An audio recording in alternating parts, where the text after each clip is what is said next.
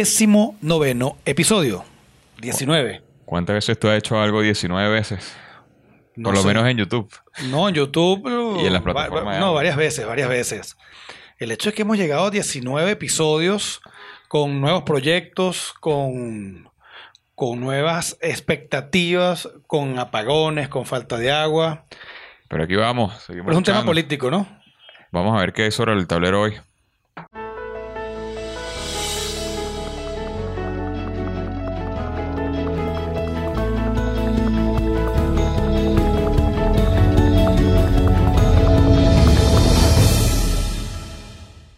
Rubén, Cuéntame. ¿la política ha muerto?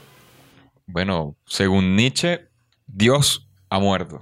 Vamos a ver qué pasó con la política. ¿Qué tiene que ver entonces ese símil, esa metáfora de Nietzsche sobre eh, Dios ha muerto y la política ha muerto? Y fíjate que Nietzsche es un personaje sumamente interesante porque su libro Así habló Zaratustra.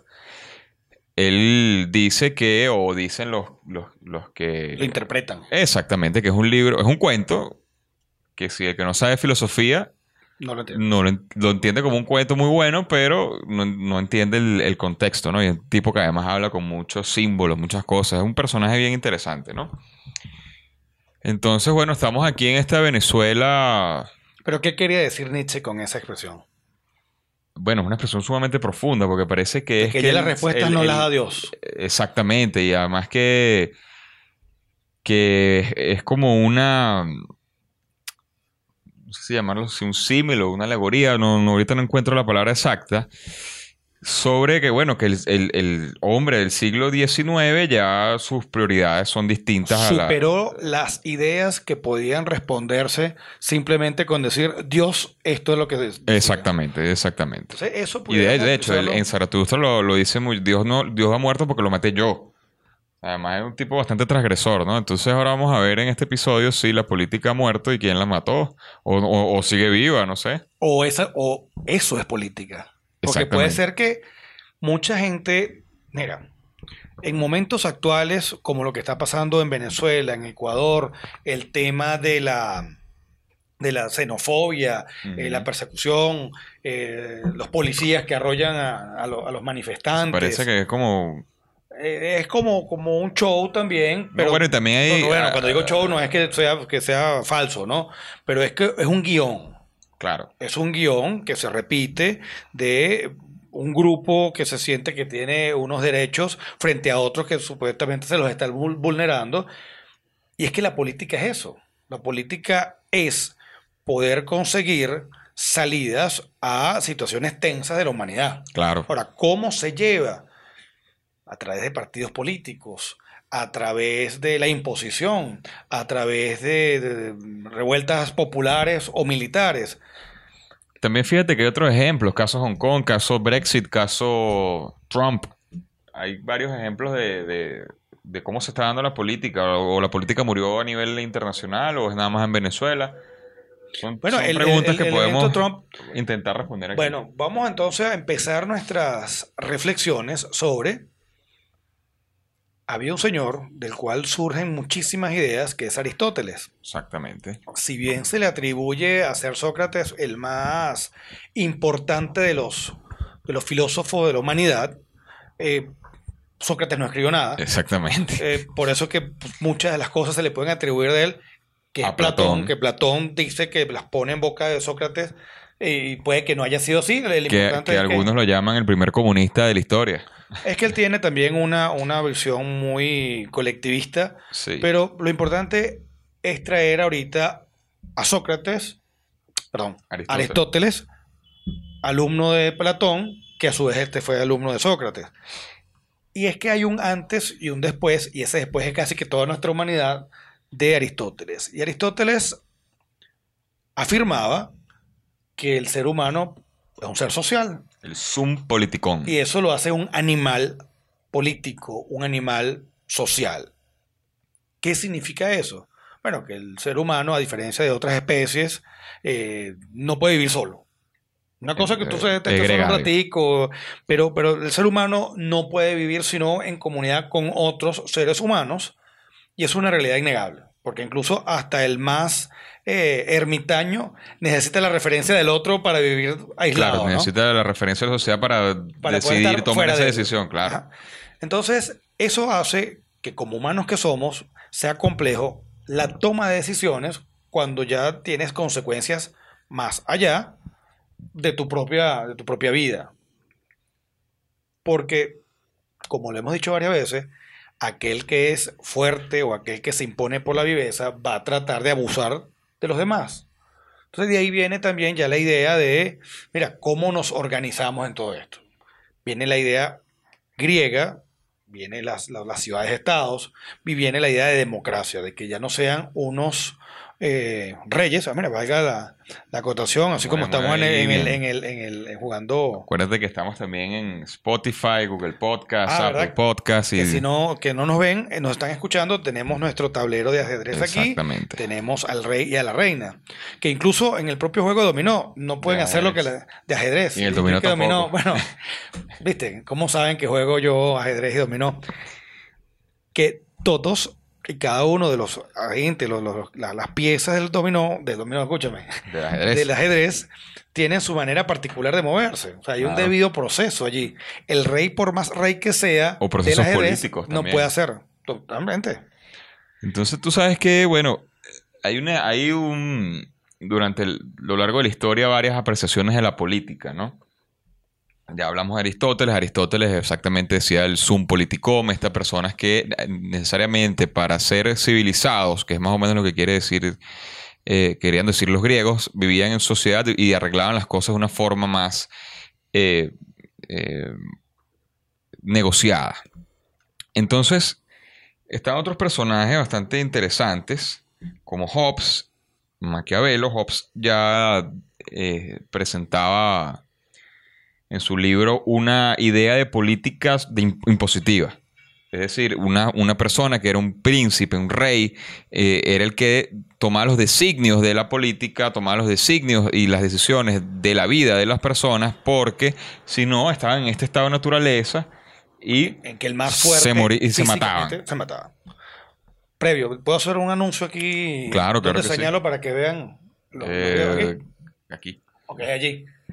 Mencionaste a eh, Maquiavelo. Ajá. Estuvimos en una actividad en la Universidad Metropolitana en la cual hablamos sobre varios aspectos de Maquiavelo. Entonces ahí vamos a ponerlos Sí, para la gente de Spotify vayan al canal. al canal Cultura. y los que no, vamos a colocarle aquí arriba eh, los videos, la, la lista de videos de Maquiavelo, que está bastante interesante. Entonces, podemos decir, eh, previo antes de hablar de Hobbes, que ya nos mencionamos un poco, que una persona que diga que es apolítica es un ideón, que es de donde viene la etimología de idiota.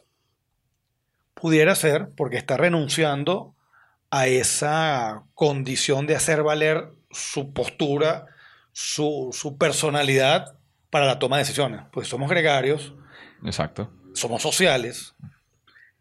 Abandonar, bien sea incluso por desdén a, la a las prácticas que se estén usando en un momento específico de la sociedad, pudiera ser un ideón. Claro, un ideón es una persona, decían los, gri- los griegos, los gringos, los griegos, Esto está quedando que sí, sí, estamos aquí súper, eh, practicamos este, este podcast y todo antes de entrar aquí. Bueno, decían que precisamente era una persona indeseable en la sociedad porque tomaba, otros tomaban sus pos- posiciones por él y no necesariamente respondían a los eh, intereses particulares de esa persona que se llama apolítico, eh, ideón, que al final termina derivando en lo que hoy conocemos como un idiota. Entonces, cada vez que vean una persona que diga que es apolítica, sería interesante. Yo me acuerdo que eso era, ocurría mucho en los años eh, 90 cuando yo estaba muy niñito y escucha, no, yo soy apolítico y los niños son apolíticos. Ahora hay jóvenes de 15 años metidos en la política de frente que se preocupan por, los, por el país. pero también deben tener clara esa, esa postura, porque Claro. son jóvenes y los lleva su impulso natural a no dejar, o sea, no doblegarse ante la imposición despótica. Eso ha ocurrido todo, en toda la vida. Igual estas posiciones despóticas lo que hacen es juegan con el interés de las personas, juegan con la miseria, juegan con el terror para mantener ese status quo de, de opresión. Hemos estado bastante activos, ¿no? Estas semanas montando algunos, algunas actividades. Y quería mencionar por supuesto, siempre en el contexto de lo que estamos hablando, se había muerto la política o no, que la historia de la humanidad ha sido recurrente en que son grupos oprimiendo a otros grupos que se rebelan y se montan otra vez lo que y se Hobbes. convierten y se convierten luego en los nuevos opresores. Me toca la semana que viene, no mentira, el mes que viene una una presentación de una obra en la cual se contiene el discurso sobre la servidumbre voluntaria Tiende el aguatí. de Tiende la Guatí, que casualmente hace par de semanas también lo referí en Lo una, en una charla, y es por qué el ser humano, si naturalmente es libre, también voluntariamente se agacha ante la, y, digamos, se arrodilla ante la opresión. Y es interesante también ver cómo muchas de esas actividades o esas situaciones de, de opresión vienen dadas por el engaño, por la comodidad. Y pongo, ponía como ejemplo, y lo estoy estudiando para esta presentación, el Imperio Romano, que fue lo que la política, porque la política no la podemos ver sin Grecia, Claro sin que, Roma, sin exacto. Roma.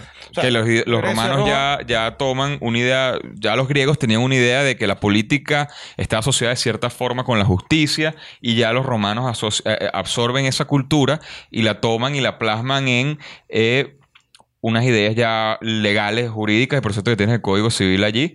Este, es el de procedimiento. No, el de procedimiento, Ah, bueno. Entonces, este eh, ya es una forma distinta de apreciar la, la- la- la política, pero ya empieza a ser la república, ya empieza a ser más institucional. Los griegos, si bien tenían eh, eh, cosas escritas a base a leyes y, y- y no- y normas de conducta, no eran tan eh, esquematizados y minuciosos como los Claro, El romanos. derecho romano, por supuesto, cambió la humanidad.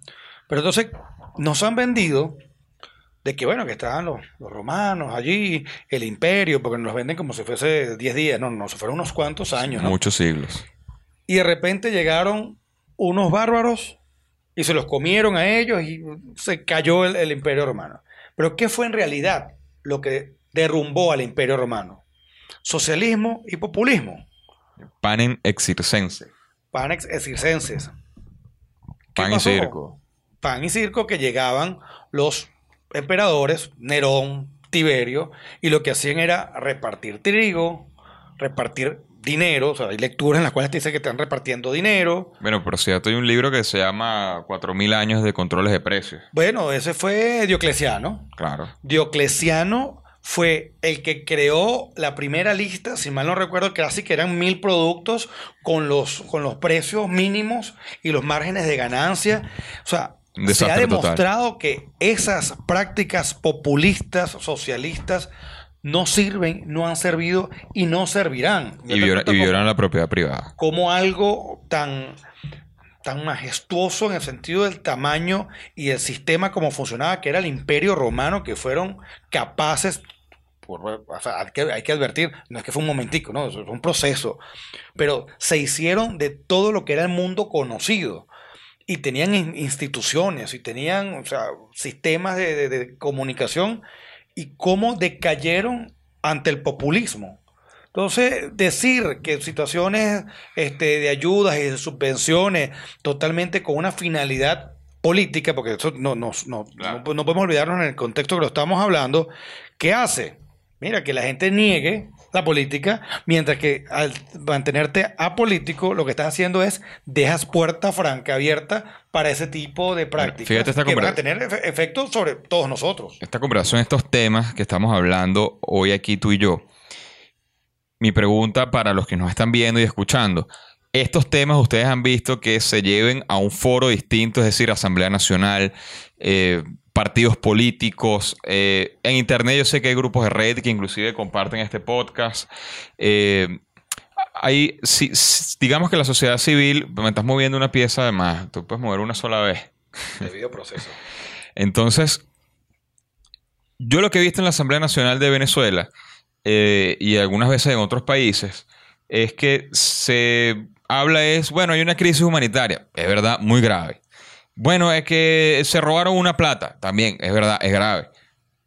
Pero yo no veo que haya una, una discusión más allá de ladrón, mentiroso, Sí, una- eh, hambreador Y más nada, o sea... una colección de, de falacias. de falacias hominem. Sí, sí, porque tú eres- claro, un argumentos que son pasajeros, porque No, entonces si yo es- después voy a un tribunal como un, como un político y aparte un tribunal manipulado, yo me puedo pin- dar un barnicito ahí de- bien chévere de, Bueno. de, de legalidad y, y de probidad y ahora soy un santo y bueno, y ahora quién me, quién me juzga porque la cosa jugada y todas esas Es cosas. que, es que esa es una nueva falacia, o no una nueva falacia, eso es una falacia que se llama la tú cuoque.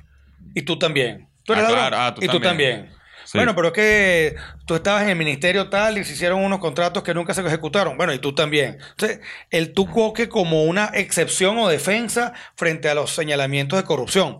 Pero es que lo peor es que no están tocando temas de verdad que son sustanciales en la democracia, que son las libertades, que son el acceso a cualquier contrato de la gente la quiera hacer. Y la consecuencia no es otra que eso que estamos viviendo. Claro, pero hoy en día ya la política tiene otra estructura distinta a lo que lo pensaban los griegos y que es lo que más o menos tú estás tratando de decir, que bueno, que hay muy, muy poca gente que se preocupa por la política hoy en día. Una Y de eso ellas es válido hoy en día, ya no necesariamente tiene que ser un idiota, pero este, está planteado una actitud jovesiana en la política venezolana que es el imponer una verdad, tanto de, de- de bando y bando. Entonces, ¿qué es lo que decía precisamente? Eh, eh, Hobbes quería eh, que existiera un, un- un rey, un leviatán, Un leviatán. un- un- una persona que controlara el leviatán, a controlar a esa, a esa bestia, a, ese, a, a que él decía que el, que el hombre era su propio lobo. Entonces el, el hombre es, es su propio lobo, es decir, los hombres se matan a sí mismos. Entonces, bueno, este, ya, no, ya no existía esa, esa filosofía eh, griega de que todo era armonía, todo era paz, no hacía fa- eh, los que son civilizados son politicones, eh, son los que... Bueno, es una línea contractualista que tú tienes a Hobbes por un lado y por supuesto tienes a Rousseau del otro. Y ¿no? después está Maquiavelo, que bueno, otra vez vayan a ver los videos. Este, ya, ya se empieza a hablar del Estado, de la República, que es quien controla, quién dirige la política, quién impulsa los cambios. Entonces, recuerda que la política es eh, el arte, doctrina u opinión referente de gobi- del gobierno de los estados, según lo que dice que, la Real Academia. Pero también es, no estoy diciendo que sea muy manipulado. Recordemos que la idea de Estado como lo conocemos hoy en día es muy reciente. Claro. Estamos viviendo en ella. Tiene 500 años, más o Eh, menos. Sí, sí, porque 1600, 1648, por supuesto, no es una fecha definitiva y hechos que lo van mudando. Esto, esto es todo un sistema, esto es todo un proceso Claro. desde la humanidad, desde el día uno. Y los cambios de la humanidad hoy en día son quién, distintos. etcétera. Pero la idea que tenemos hoy de Estado, que es un espacio geográfico con una gente y un ordenamiento jurídico que lo que, lo, que, que digamos que Territorio, organiza población todo y gobierno. que bueno, el gobierno y ordenamiento jurídico, más que gobierno, porque Claro. el gobierno no deja de ser una de las funciones Claro, eso es entendido en que el, el gobierno se basa en, la, en el Estado de Derecho y todas estas cosas. Casualmente el día de hoy estaba hablando con alguien que tiene su hija estudia ingeniería. Esa persona con quien yo estoy hablando es eh, abogado y por supuesto la hija le dirá, bueno, pues ustedes sí enredan todo, ¿qué diferencia hay entre Estado, gobierno, etcétera? Entonces es grave, no porque sea una cosa de leguleyos, Claro. sino que el control, muy- no muy distinto al debido proceso en el juego de, de ajedrez o cu- cualquier juego, cualquier actividad, tú tienes unas normas. Entonces, si permitimos o creemos, peor aún, que el gobierno es el que puede hacer lo que le da la gana, eso, digamos, cuenta con herramientas para que la gente baje la, la- la cabeza ante los regímenes despóticos. Totalmente. Entonces, lo que hay es que recuperar las ideas, y en ese sentido es que hemos hecho varios, varias actividades y, y las seguiremos haciendo, sobre lo que son las instituciones propias, políticas de los estados.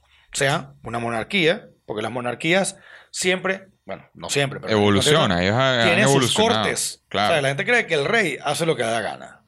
Y han evolucionado. Hoy, hoy en día hay, hay monarquías constitucionales. Bueno, y de hoy en día no, hace mucho tiempo. Entonces vienen mutando. Pero, pero han evolucionado y, han- y bueno, fíjate, España ha funcionado sin gobierno. Es más, dicen que hasta mejor funciona Que cuando no bueno, forman, cuando no hay unos que dicen gobierno. que sí, otros que dicen que no. Déjenos sus comentarios que piensan. Sí, el hecho es que usted ha estado allá en España en algún momento en los cuales haya tensiones como las hay ahorita en el, en el poder público este, legislativo y se muere el Estado, se paran las actividades públicas, No. se paran los servicios públicos. No. No, De hecho, el gobierno de los Estados Unidos llega un momento y hace un shutdown, es decir, Sí, sí, baja, sí. baja todo lo que está haciendo y, y el país sigue funcionando. Entonces, porque no tienen plata para pagar o, o no llegan a acuerdos eh, Eh. con el Congreso. Entonces son cosas que son de la política y, y se producen porque hay debate. Entonces a mí me llama la atención este otro libro, que yo creo que es este libro, que este autor que se llama Isaiah Berlins, yo le tomo una foto y la coloco aquí, se llama Las ideas políticas en la era romántica. Entonces eh, me llama muchísimo la atención que el primer eh, capítulo se llama La política como una ciencia descriptiva. Y entonces él precisamente hace este, este análisis que venimos haciendo nosotros de cómo era la política, cómo, se, cómo eran los pensadores de cada época, muy minuciosamente. Nosotros estamos haciendo una cosa mucho más a grosso modo. Entonces, él pasa a describir la política como lo hace Newton con la ciencia. Es decir, eh, yo observo, trato de llevar a cabo una descripción de lo que observo y en base a eso trato de buscar unas leyes eh, generales que puedan servir para absolutamente el devenir de, de todo o que sirvan para que ciertas leyes se adapten a ciertas circunstancias en ciertas sociedades de cierta manera, ¿no? Si bien no, no, no es un tipo determinista, como lo podría ser Marx o otro tipo de, Bueno, Marx es un pseudo filósofo para mí. Entonces, digamos que esto es una- un pensamiento distinto, ¿no? Y yo creo que eso es básicamente lo que está pasando aquí. Los políticos se han dedicado a el argumento y a muchos de esos argumentos eh, falaces, llenos de mentiras, llenos de, de cosas y no van a la sustancia, no van a la transformación, porque eso es otro concepto de política, Las- o, o de las, o de las ideologías, que son mecanismos para buscar la transformación de la realidad. ponías en uno de los mensajes la otra vez que algo sobre, sobre la política, ¿no? La profesión de político. Ajá, comentamos el, el episodio Entonces, pasado. Resulta que en nuestras latitudes, para no decir, digamos, un caso específico, a quien vemos como político, primero saquémosle el background, digamos, académico. Porque No, independientemente... bueno, muchos han hecho curso en Harvard y parece que ya no se le quita lo, lo ideón. es que, es que independientemente a que vengan, digamos, de una preparación, incluso no hay médicos, pues. Ah, bueno. Este, Bueno, pero un médico que sea no- malo, no no que que sea malo. malo. No, o sea, no- no estoy diciendo que tengas que expresa y automáticamente si estudiaste ciencias políticas Ah, o, o, eh, o, eh, o abogado. o derecho, automáticamente. Lo que sí es que tú ves el comportamiento y el contenido del mensaje de aquellos que se señalan que son dirigentes políticos, lo que hacen es hablar cuánta pistolada hay que existe. Además, nosotros. Porque si te pones vamos a ver. a hablar sobre la profesión de político y vamos ya a desmenuzar si la política en Venezuela está muerta o no, Roberto. ¿Cuáles serán los políticos más prominentes aquí en, en nuestros países ahorita? Wow. Ah, no, eh, hay una nueva, la, eh, la esposa de los políticos, o el cónyuge de los políticos, pero Ajá, por si bueno, acaso exacto. sea al revés, ¿no? Sí, sí. Vamos a verlo en la segunda parte. Segunda parte. Segunda parte del tablero político. Quiero nuevamente hacer unas aclaratorias y advertencias. Este formato de podcast, la intención era que fuese en vivo, Sí. de la manera más dinámica posible, por supuesto sin, sin mayor, digamos, producción en el sentido de que pueda hacer incluso leyendo mensajes que nos vayan recibiendo. Eso es prácticamente imposible con el Internet de Venezuela. Exactamente. Pero hay una opción que se llama el Super Chat que ofrece YouTube y ahí vamos a estar pendientes de sus comentarios en vivo y podemos debatir a la hora que salga este podcast. Perfecto. Otra advertencia también, antes que sigamos, y para ver qué te parece a ti, Adolf resulta que nos va a prestar servicios eh, a, los, a, las a los licenciatarios en Venezuela. Sí. ¿Tú te imaginas que eso mismo pase, por ejemplo, con. Google? ¿No? Google. Google. Ah. ¿Te imaginas que Google diga, mira, yo no quiero entrar en estas sanciones que la, si no mal no recuerdo, es 1884, el, ¿cómo se llaman? El, el act de, de los presidentes de los Estados Unidos, eh, un executive act, Ajá, Executive Order. order.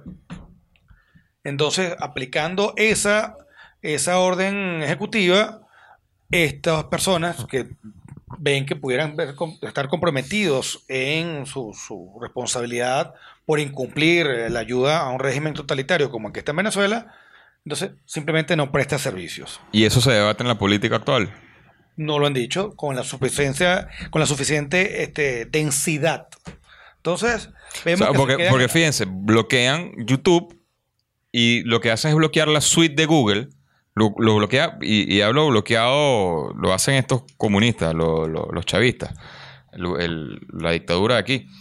Bloquea, entonces, ¿cuántas compañías tienen contratado con Google la suite de Google? Claro. Entonces bloquean correos electrónicos, bloquean un montón de cosas. ¿Cuántas pérdidas hay en eso? Eso se discute en la política actual. Se ha discutido que el control de precios, por ejemplo, sea... eh, Violatoria del derecho a la propiedad. Exactamente. Que, el, que, por ejemplo, que el control cambiario sea un foco de corrupción. Que por qué, la, por qué hay- no existe transparencia en los partidos políticos, por qué no existe transparencia En en, el la- en el financiamiento. por qué no existe transparencia en un montón de cosas. Entonces, el discurso político, y, y yo creo que eso va en parte de lo que tú apuntas, Roberto, que es el, el- eh, la profesión político. Entonces, el que más grita, el que más eh, tiene bulla, el que más followers tiene, es el, es el que el político serio. Entonces, Vemos que. se murió la política. ¿Quién la mató? Ramos Ayub. No, no, la política Guaidó. lleva su propio Chávez. germen. No, no, porque te das cuenta que incluso estaba leyendo. Pero dime, hace- ¿quién mató la política? Los mismos políticos. o es que la política, o eso forma parte de la política. Sin ir, eh, bueno, iba a decir sin ir muy atrás, pero el ejemplo es 1845. 1845, 40, no, 1800, ayúdenme. ¿Cuándo fue que Andrew Jackson eh, se postuló a presidente frente a la reelección de John Quincy Adams? 1820 o 29 o 49, sé que tiene, o un 6, ¿ves? estoy, estoy enredado. Yo creo que eso es después del conflicto que hubo entre Es el- John Adams y... No, no, pero John Adams fue el primero Claro, que pero fue- eso es después del conflicto Después de- viene Quincy. Claro. Y Quincy cuando se va a... John Quincy Adams, cuando se va a reelegir, eh, compite, o sea, va a elecciones contra Andrew Jackson. Sí. Y dicen que fueron uno de los antecedentes del populismo en la política de los Estados Unidos de Norteamérica. ¿El populismo tú crees que sea la muerte o el asesinato de la política? o instrumento de la política. Porque jugar a ser populista en un contexto de una sociedad que en algún momento clama por esas necesidades creadas de populismo, cala. O si no, no tuviésemos a un señor como el que está en Venezuela o como el que está en los Estados Unidos, O, o Perón. o Perón. Entonces vemos que tratar de endilgarle la, la condición de populista a un, a un determinado Un sector. sector. porque si es de izquierda o derecha, Bueno, también es a- falaz. volvemos al comentario que nos hizo el amigo Javier. Un saludo nuevamente. Este, el- el- la, la muerte de las, de las ideologías, de los ismos. Fíjate que en, en Italia está el partido, no recuerdo el nombre, pero es un partido de izquierda, de ultra izquierda, o una izquierda bastante, no, no de centro izquierda, y el de partido ultraderecha en alianza, Contra los del centro. no, en gobierno. Ah, bueno. Entonces, ya, ya, ¿qué, qué es la política? La, la- la toma del poder por el poder mismo. Bueno, Eh, ¿qué- qué está pasando? Bueno, cuenta está- oh. que extrema derecha y extrema izquierda Ah, a lo mejor son tan, son, son tan extremos que por la parte de atrás, por la cocina se oyen, se, se- se- se Sí, sí, comunican sí. y son totalitarios igual. ¿Dónde queda? Es más, te va a gustar esta reflexión y esta, esta pregunta. ¿Dónde queda el ciudadano que, como bien la cancioncita dice, yo lo que quiero es cobrar mi quincena y gastármelo en cerveza, y no para la playa? Pues- El ciudadano lo que quiere es que lo dejen tranquilo, Claro. que trabaje, que o sea, haga lo que tú quieras, si usted es carpintero, si a usted le gusta, eh, es mecánico, es abogado, es médico, es ingeniero. O político. Y que, y que desarrolles tu propio proyecto de vida. Claro. Entonces, ¿en qué entra la política? También en eso, en mantener la libertad de poder ejercer el, y poder llevar adelante tu proyecto de vida. ¿Por qué te digo que te va a gustar esta pregunta? ¿Cuál es el juego de las nuevas tecnologías o cómo la tecnología puede ayudar en la política para esta toma de decisiones o para esta limitación del poder? Porque la política debería ser más que protección, o sea, más que abogar por tal o cual línea, es evitar que esas líneas influyan en los particulares. Totalmente. Bueno, fíjate que al principio, con el tema de la primavera árabe, se decía que, bueno, que las redes sociales habían tenido una influencia importantísima en todo lo que fue ese acontecimiento ya en, la- en- en- en todos los países árabes, ¿no? Ahora, la, pero eso ya es algo de comunicación, de agitación de masas, que bueno, también forma parte de la política. Pero ahora la, la tecnología puede, puede, y tiene la posibilidad de generar mecanismos de gobernanza y de autarquía distintos a lo que conocemos hoy en día. Es decir, que se pueden desaparecer figuras como un alcalde. Totalmente. Se pueden perder figuras como las de eh, perder en el sentido de que evoluciona, que no, que no va a hacer falta. Y, y, fíjense cuánto, cuánto cuesta eso en, en burocracia, en sueldo, en un montón de cosas que se pueden usar, por ejemplo, para el típico ejemplo venezolano, que es la política que se aplica aquí, tapar huecos. Es más, Conseguir un camión de agua, ¿vale? Ese, La recolección de basura. Exactamente. Entonces, este, creo yo que no se, no se aprovecha eh, los espacios. Tengamos en cuenta que la tecnología hoy en día nos ha puesto eh, tantas cosas tan fáciles, inclusive se han mejorado sistemas para que no haya tanto necesidad de consumo de internet o de capacidad de cómputo y es decir, las inversiones sean mucho menores. Con la infraestructura que se tiene se puede aplicar mejorías y eso no se debate en ninguna parte. Y eso no se debate en la posición venezolana que se supone que es la democrática y se supone que es la, la, la única opción porque es una, una falacia. ¿la qué? La democrática. ¿Pero qué, la oposición? La oposición. Ah. La oposición. ¿Tú te consideras de oposición tú? Eh, yo me considero una persona amante de la libertad. Yo soy resistente. También. Resistencia, pero no soy oposición porque ahí donde viene también que estamos hablando en política, los distintos tipos o aproximación de la política. Tú tienes lo que se llama la política arquitectónica, es decir, las discusiones que se llevan en los distintos ámbitos sociales para los servicios públicos, Claro. este, policía, eh, agua, electricidad, todo lo que aquí falla. Entonces, llegas No hay a tomar propuestas. decisiones, no hay propuestas. No hay propuestas de parte del sector de oposición. Por ejemplo, una alcaldía muy cercana aquí eh, funciona a nivel administrativo igual que una chavista, que es de oposición. Entonces yo creo que tienen los espacios. No tienen los recursos, bueno, tienen que buscar la manera. O sacarse de la mente el tema de impuestos, sacarse de la mente de que no pueden asfixiar a los, a los comerciantes, a los emprendedores, a las grandes empresas, porque hay países donde han, redu- han reducido los impuestos y han, y han eh, eh, Recaudado eh, más. recaudado más. Entonces, Mira, el tema, el tema, ¿será que llamamos un día a César otra vez para, para bueno, está de vacaciones. Mira, el tema de los impuestos, nuevamente es una cosa de verdad que hay que atajarla ahí. Porque incluso hemos recibido tanto halagos como críticas. Claro. Y una de ellas es la siguiente. Rubén, yo sé que a ti no te gustan los impuestos. No. Pero vamos a suponer. No que como sí. están planteados hoy en No, día. pero vamos a suponer que sí, que los tengas que pagar. ¿Cuál Que es el los pago. procedimiento? Ya, pero ¿cuál es el procedimiento para hacer pagar? ¿Es fácil pagar los impuestos? No, bueno, en la alcaldía que yo estoy diciendo, la gente hace cola. Repito, cola Para pagar. Para Te pagar. pone incómodo pagar. Tú sabes cuál es. Bueno, Yo sé que la gente de esa alcaldía ve esto.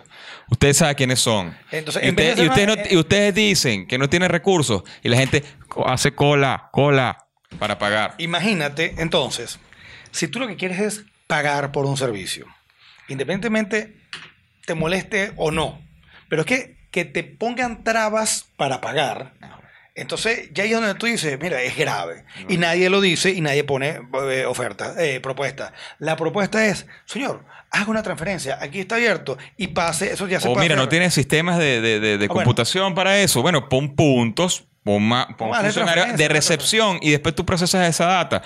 Pero no saques a la gente de su trabajo, ¿vale? Porque todos los días cierran Santa María aquí en este país y otra gente abre también. Eso, no, eso es una realidad. Pero vamos a seguir atacando el comercio, vamos a seguir atacando a la gente que trabaja. No se puede. son- y esos son la gente de oposición. Entonces, eso es lo que yo digo. Yo creo que la política sí se murió, Roberto. Por lo Bueno, menos pero vamos, con los no, pero es que políticos de aquí. depende, depende de qué tipo de política, porque tú tienes la política Se murió, pero se murió de bochorno. Aquí, arquitectónica, estructural, que es hablar eso que estamos hablando. Después tienes otro nivel de política, que es el, digamos, que está más herido, ¿no? Ujú. Que es el agonal. ¿Cuál es el agonal? Las pugnas o las luchas que hay dentro de las distintas facciones para poder ocupar esos cargos.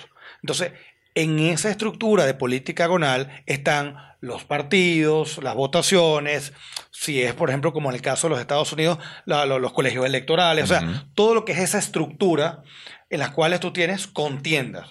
Pero lo otro tú tienes, mira, tienes que recoger la basura, es el día a día. Claro, tienen que funcionar las cosas, tiene que, el- tiene que haber un sistema de justicia apto, tiene Claro. que haber... Entonces, esas cosas no se hablan. Y sí, por más que digan que la Asamblea está en desacato, por más que digan todas las mentiras que dicen, las, el, la- el sector de oposición está en posición de hacer mejoría. Totalmente. Pasa es que yo creo les da flojera y No, no, o no quieren no- o no saben. No saben, no saben. Porque yo, yo estoy seguro, exacto, porque su única facultad que han hecho en su, en su vida es haber sido miembro de un centro de estudiantes, que no estoy criticando al centro de estudiantes, pero es el única, único que Bueno, han hecho en su vida, no han producido ni un medio. A lo mejor estudian bastante. Y después tienes un nivel, digamos, más extremo de lo que es esa- esa- esos encuentros políticos, que es la política existencial.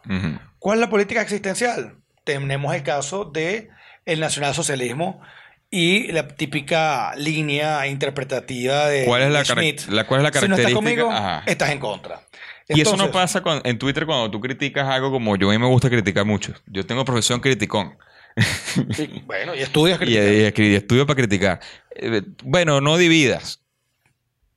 Te estoy diciendo que no votes por, por, por Guaidó, por decirte una cosa. Yo estoy Entonces, diciendo que, mira, está el señor alcalde del municipio tal, con la gente, con los contribuyentes, contribuyentes bastante comillas, haciendo cola para pagar. Entonces Bueno. están haciendo entonces, estupideces. cualquier cosa que tú digas en contra de este grupo, automáticamente te pone en la acera de enfrente, entonces hay que tirarte piedra, piedra, hay que, hay que Entonces no se habla de las cosas etcétera. malas que están pasando porque no porque estás dividiendo. Entonces, por eso es que a los pobres señores que están quejándose porque no tienen agua, no tienen luz, les mandan la Policía Nacional Bolivariana. ¿Para qué? Para poder, este, digamos, el Estado policial, para poder oprimir cualquier disidencia, un estado jovesiano. incluso, incluso de tipo arquitectónico. Claro. ¿Ok?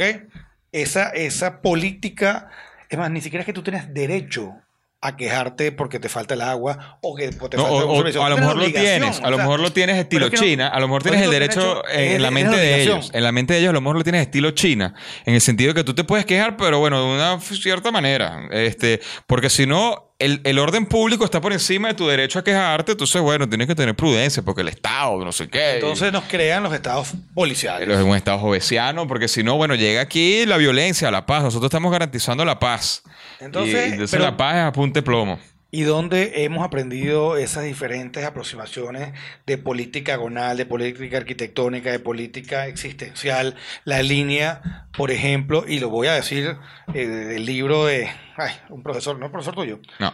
eh, un profesor oh, él. Bueno, entonces eh, en la primera parte de su libro cita a un señor que se llamó Carl Schmitt.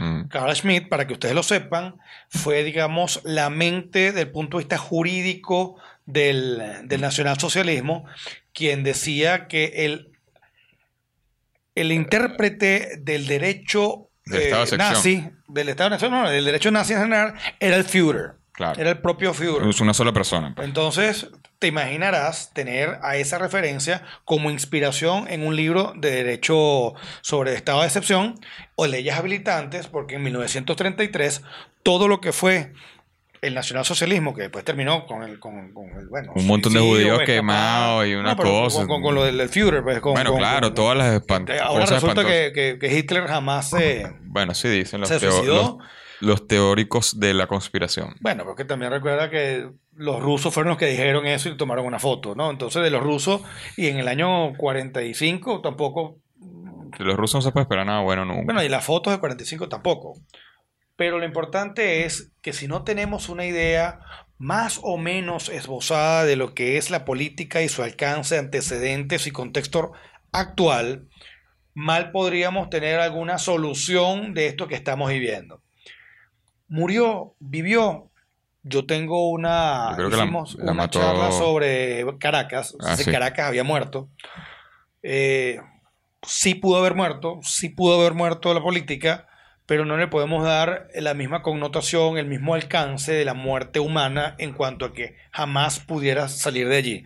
Es más un game over de los jueguitos cuando tienes tres Claro. vidas, te matan tres veces, no puedes empezar el no- mismo juego, Claro. pero lo que sí es cierto es que vas a empezar sabiendo todas las jugadas previas necesarias para poder llegar en aquel momento que se complicó y perdiste una vida.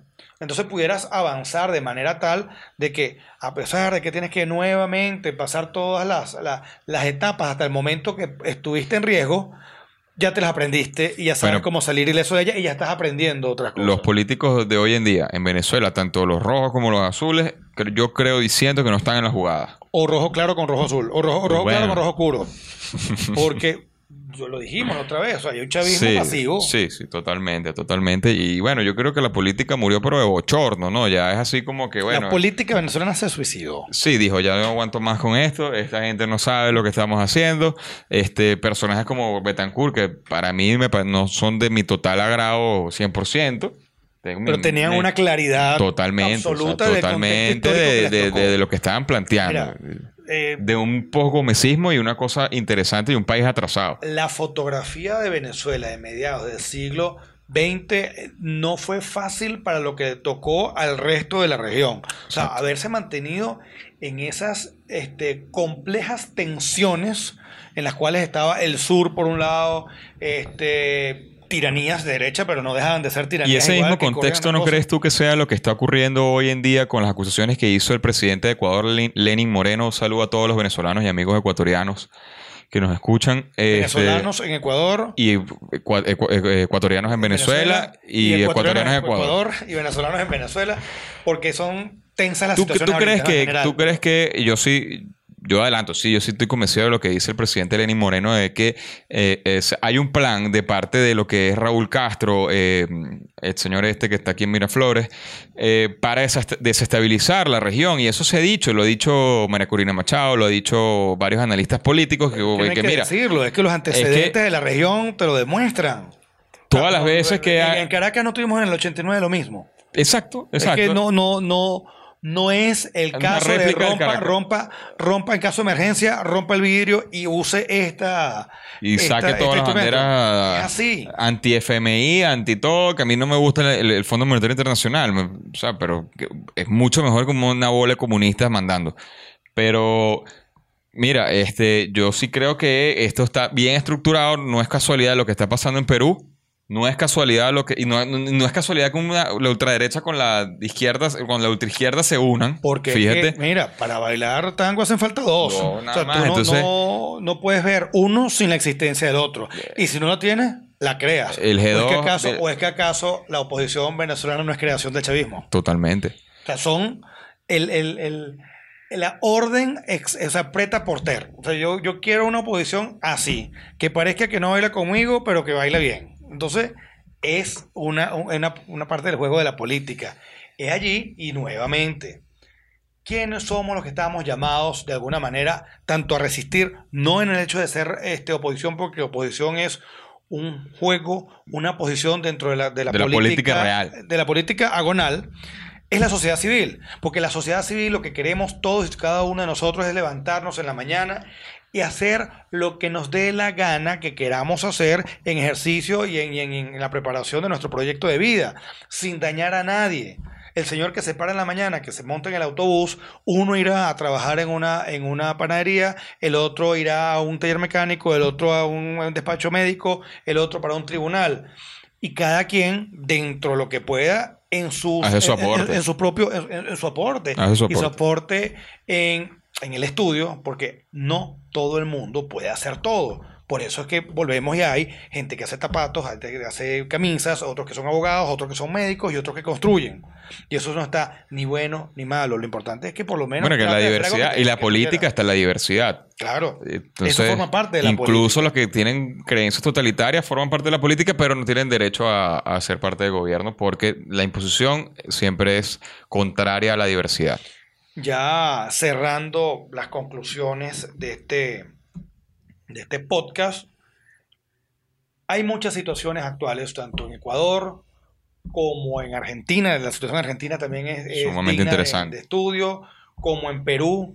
Nos gustaría su opinión, cómo calaría esta idea de que sea la sociedad civil, no, es más, incluso negando, porque cuando yo te digo que la política la, la- niegas a un, a un partido o no estás negando a la política, Bueno, bien eh, formas eh, parte. En Alemania también es así que el partido nazi ya dejó de ser ilegal en algunas o está en un proceso de eso, porque precisamente para evitar lo que hacen muchos de los que son los que llaman las beatas, que prohíben que se hable mal de una cosa, porque no, no, eso no une, eso es una cosa. No, más bien, mira, mira lo No, que hay, mira lo y- feo y si- que es. Y si lo prohíbes también, Eh, puede claro, pasar que tengas un morbo, una cosa. Una, una Entonces, creación de unas cosas allí.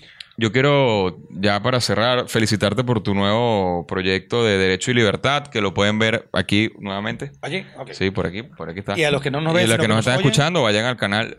Y se llama Derecho y Libertad. Van a ser eh, sesiones o temporadas de seis episodios. Empezamos con el primero que tiene que ver con derecho constitucional. Estamos preparando muchísimos otros, pero van a ser cortos, concisos, con una producción, con unas imágenes eh, súper interesantes que ayudan tanto a quienes estén estudiando derecho como a los abogados y, como la a- población en general. Exactamente. César, no vino, no vino, ¿cuándo viene él? No sé, habrá que preguntarle. Yo quiero que hablemos de los impuestos con él. Bueno, hablaremos. Señores, estamos en contacto. No se olviden de seguirnos, no se olviden de Suscribirse. eh, suscribirse y opinar, porque de aquí es que nos nutrimos con estos temas. El de Ecuador nos llama muchísimo la atención y además que tengo muy, muy, muy buenos amigos allá en Ecuador y muchos ecuatorianos que hicieron y hacen vida aquí en Venezuela. Y en Perú también, no tanto como en Ecuador, las amistades que tengo, pero por supuesto eh, sigo muchísimos de los canales de desarrollo jurídico, tienen buenas programaciones. Eh, nos gustaría saber su, su opinión. Bueno, hasta luego, muchísimas gracias y los esperamos en un nuevo episodio del Tablero Político. Chao.